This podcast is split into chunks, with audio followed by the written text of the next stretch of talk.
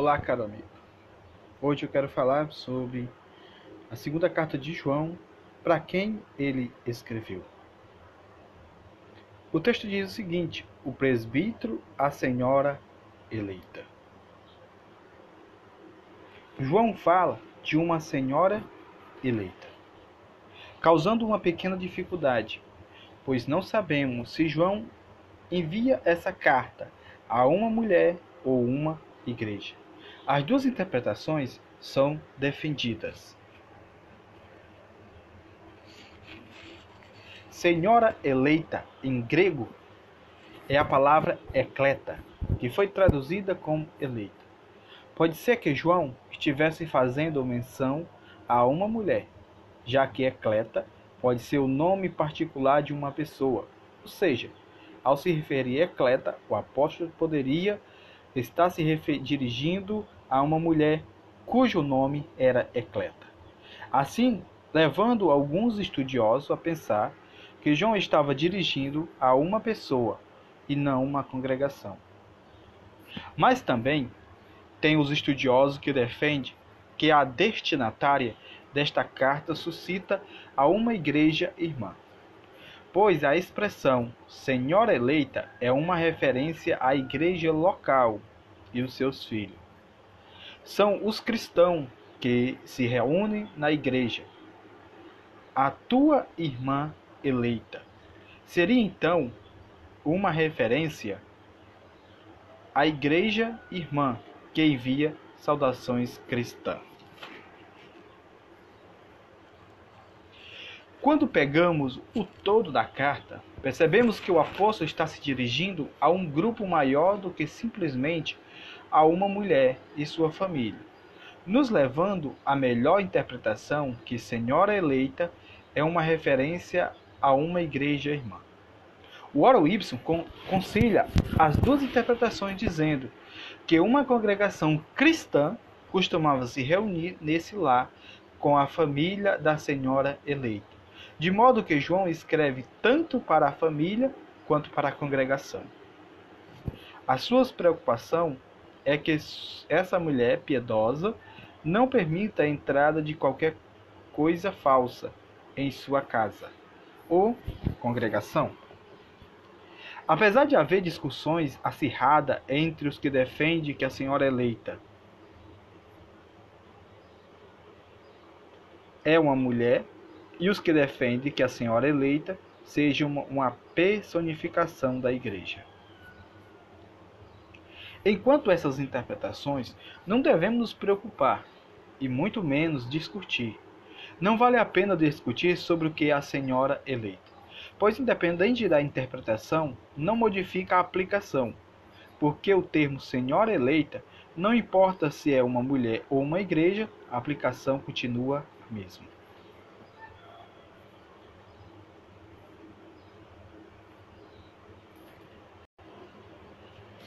Olá, como vai? Tudo bem? Hoje quero continuar falando da carta de João. Eu quero falar sobre o tema A Igreja é Amada. Capítulo é a sua segunda carta, capítulo 1, versículo também de número 1. O presbítero, a senhora eleita e aos seus filhos, a quem amo na verdade. E não apenas eu os amo, mas também todos que conhecem a verdade. O apóstolo diz para aqueles crentes que os ama ao expressar a quem o amo na verdade. João falou do amor coletivo somente em sua segunda carta, mas ele citou o amor coletivo na sua primeira carta várias vezes.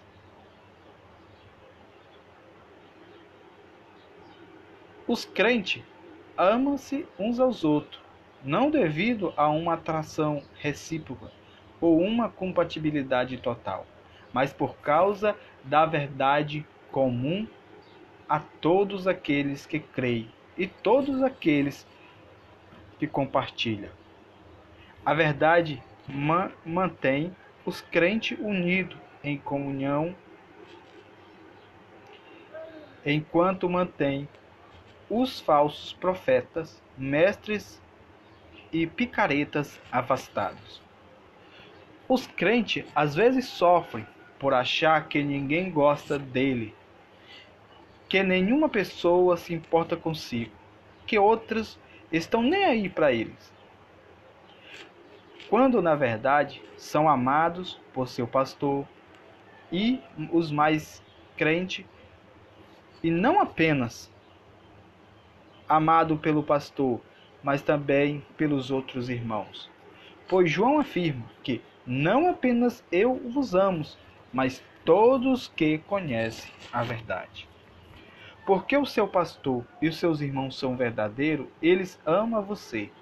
Pois amar uns aos outros deseja estar unidos uns com os outros, não apenas momentos de dificuldades, mas também em horas de alegria.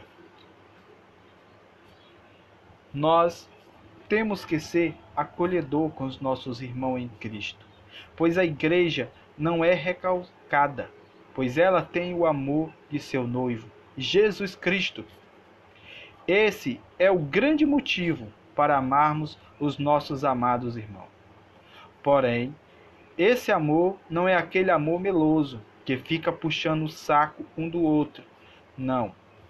Esse amor exorta, exorta, corrige, quando necessário, anima, quanto os outros está cabisbaixo. Ensina o que precisa uns aos outros.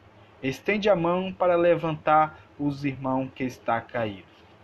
Portanto, crente tem que saber que é amado pelo líder, pelos irmãos e principalmente por Jesus Cristo. Amém. Glória a Deus. Olá. Como vai? Tudo bem? Eu voltei aqui para falar de, com você sobre amor e verdade. Anda de mãos dadas. A referência é a carta do apóstolo João, a segunda, sua segunda carta, capítulo 1, versículos de 1 a 2. O apóstolo escreveu: presbíteros, a senhora amada, a senhora eleita, e aos seus filhos a quem amo na verdade, e não apenas eu, mas também todos os que conhecem a verdade. Por causa da verdade que permanece em nós, estará conosco para sempre. Chama sua atenção para a palavra verdade. A sua importância, pois nessa breve saudação o apóstolo cita a palavra verdade quatro vezes, e a palavra é citada durante toda a carta, cujo significado é simplesmente realidade. Na verdade, João está contrastando a realidade com a mera aparência, o absoluto que serve de alicerce a todos que se vê ao redor. Jesus Cristo é a verdade. A palavra de Deus é a verdade. Deus revelou a verdade na pessoa de seu Filho e nas páginas de suas palavras.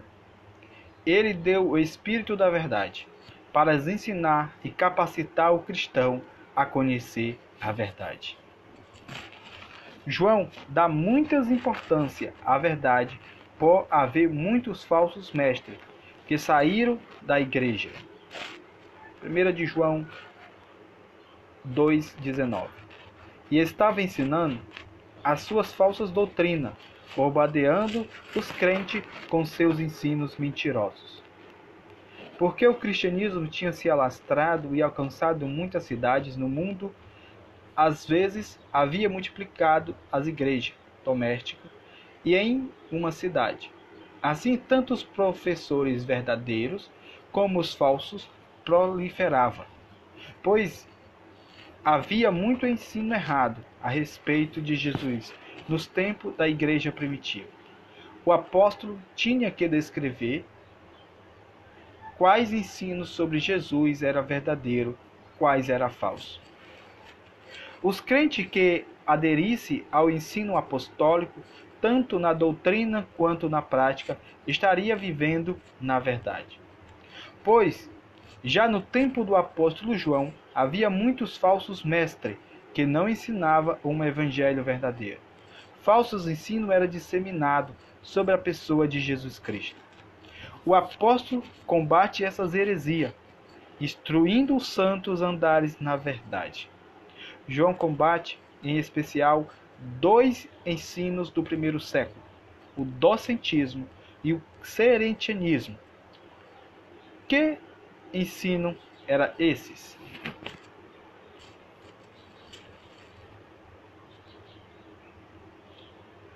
Vou começar pelo docentismo. O docentismo ensinava que Jesus Cristo não passava de uma miragem. Já o serentianismo transmitia aos seus ouvintes que Jesus só foi Deus e homem ao mesmo tempo durante o seu ministério terreno. Até o batismo de João, Jesus era só homem. No batismo, o divino se fundiu com Jesus. Aí ele passou a ser Deus homem. Antes de ser crucificado, o divino abandonou Jesus e ele voltou ser meramente homem. O apóstolo diz: aquela igreja, a ecleta, a quem eu amo na verdade, talvez o apóstolo esteja dando uma olhada para os hereges e faz uma breve comparação entre ele e os falsos mestres, pois enquanto está comprometido com a verdade e ama os irmãos, os hereges era comprometido com a verdade e era homens orgulhosos e desamáveis. Os verdadeiros mestres, por amor, ensinam a verdade, e por ter a verdade, ama. Enquanto os falsos mestres ensinam qualquer coisa, ou pior, alteram o ensino só para tirar proveito do, dos que lhe dão ouvidos. William Black diz que a verdade cristã nos ensina como devemos amar, só lembrando que o amor citado pelo apóstolo não é o mesmo amor conhecido pelo mundo. Pois o amor cristão é o amor agape. O amor agape não é paixão com sua plenitude e sua decadência, com suas flutuações e seus estalos. Agape não deve tomar-se como um sentimento ingênuo. Não, é algo fácil de adquirir, nem de exercitar. Agape é indomável, boa vontade. É uma atitude que, apesar do que o outro faça, jamais sente amargura, sempre procurando o melhor para os outros. Existe um amor que busca possuir, há um amor que suaviza e apazigua. Amor que dissuade o homem de suas lutas, ao amor que fecha os olhos aos fracassos, às fraquezas e os erros que danifica. Mas o amor cristão é aquele que sempre busca o melhor para os outros e que aceita todas as dificuldades, todos os problemas, todos os esforços e sacrifício que implica essa busca.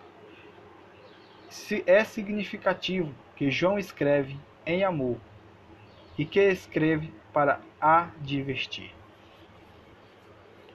O apóstolo ensina sobre o amor e a verdade, porque para João nem todo ensino religioso é verdadeiro. Para ele havia grande diferença, aliás, diferença mortal, entre verdade e mentira. E ele não tolerava mentiras. Assim, nós, como cristãos, temos que avaliar nossos mestres e seus ensinos estão de acordo com as Santas Escrituras. O Didaquê, um documento eclesiástico do fim do primeiro século, dá algumas instruções para evitar os falsos mestres, como todo profeta que mandar, sob inspiração, preparar a mesa, não deve comer dela. Ao contrário, é um falso profeta. Segundo, todo profeta que ensina a verdade sem praticar é um falso profeta. Terceiro, o que disser sob inspiração, dai-me dinheiro, qualquer outra coisa, não escutai, se porém pedir para outros necessitados, então ninguém o julgue. Outra opção é: todo aquele que vem a vós em nome do Senhor seja acolhido. Depois de haver de sondado, saber discernir a esquerda da direita, pois tende juízo. Todo cuidado é para permanecer na verdade, pois o apóstolo nos diz que é essa verdade que faz nos amar uns aos outros em Cristo, pois ele afirma: Quem amo na verdade, e não apenas eu, mas também todos os que conhecem a verdade, por causa da verdade que permanece em nós. Pois é a verdade cristã nos mostra o porquê da obrigação cristã de amar. O cristão deve amar porque foi amado. O cristão não pode aceitar o amor de Deus sem mostrar o amor àqueles que Deus também ama. O amor divino põe sobre os cristãos o dever de amar, porque foi amado. O cristão não pode aceitar o amor de Deus sem demonstrar amor àqueles a quem Deus também ama. O amor divino põe sobre os homens a não dúvida da obrigação do amor humano, porque Deus nos amou nos devemos também amar uns aos outros com o mesmo amor generoso e serviçal. Eu amo, mas também todos que conhecem a verdade. A verdade do Evangelho, revelada em Cristo e por Cristo, produz o amor fraternal. Esse amor e a verdade não só nos une em amor fraternal, como permanece para sempre conosco.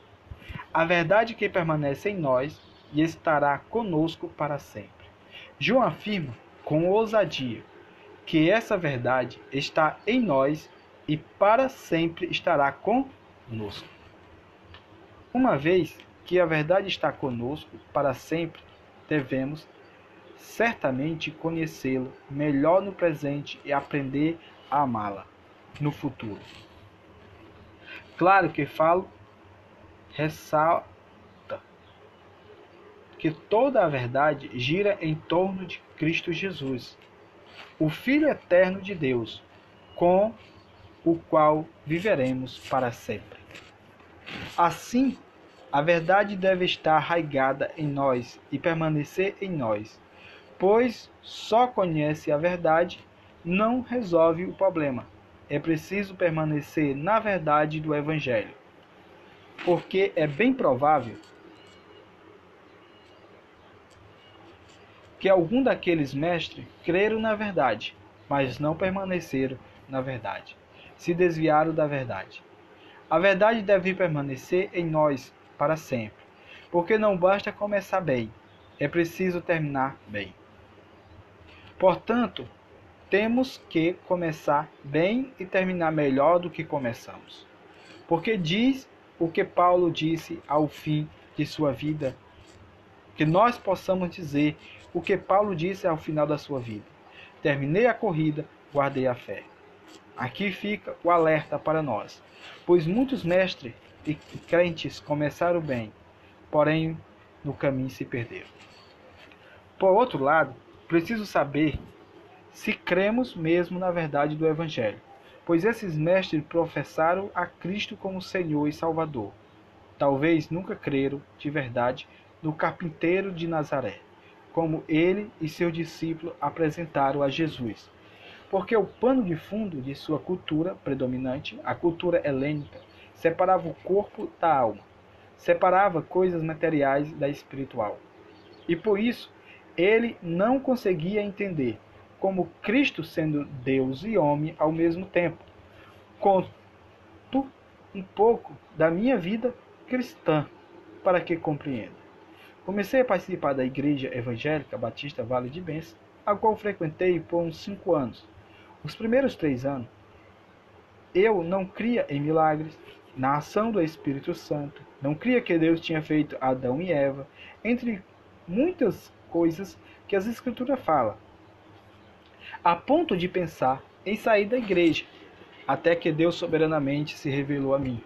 Desde então, se rendi aos pés do meu Senhor e Salvador Jesus Cristo. Então estamos nas mesmas? Na verdade. Pois João afirma que a verdade que permanece em nós estará conosco para sempre. O apóstolo está afirmando que a verdade permanece no crente e essa verdade estará para sempre com, a, com o cristão. Em outras palavras, aquele que se converteu verdadeiramente a Jesus Cristo não abandonará o seu Senhor e Redentor, pois este tem a verdade em seu ser. O Oro Y tem razão quando diz que devemos dar valor à verdade e conhecê-la melhor no presente e aprendê-la a amá-la.